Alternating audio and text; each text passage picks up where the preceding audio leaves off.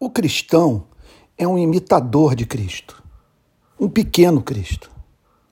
Nada deve ser mais definidor da vida de um cristão do que a sua relação com seu Senhor.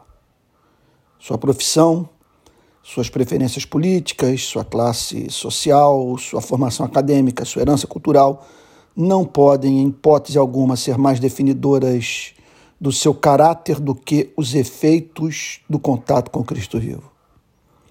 O apóstolo Pedro apresenta uma gloriosa síntese do real significado da vida santa.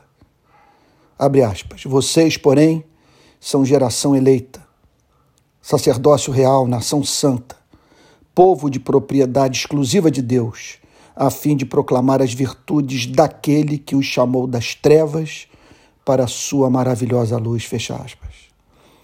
Um policial cristão não pode ser mais policial do que cristão. Sua conduta não pode ser mais definida pela cultura da corporação do que pela influência exercida por Cristo. Ele não pode ser mais um entre os iguais.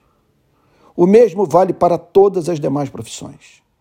O crente verdadeiro sempre terá independência de pensamento, regulada pelo Evangelho, ainda que isso faça se sentir só entre os seus pares.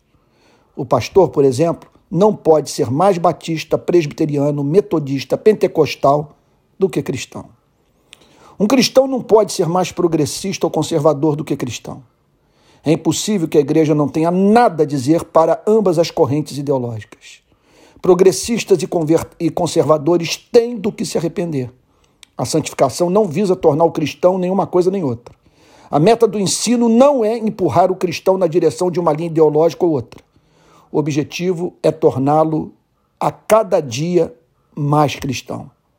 O cristão será, será visto conservando e desconstruindo, lutando por igualdade e liberdade, celebrando o êxito e protestando contra a desigualdade que impede o êxito.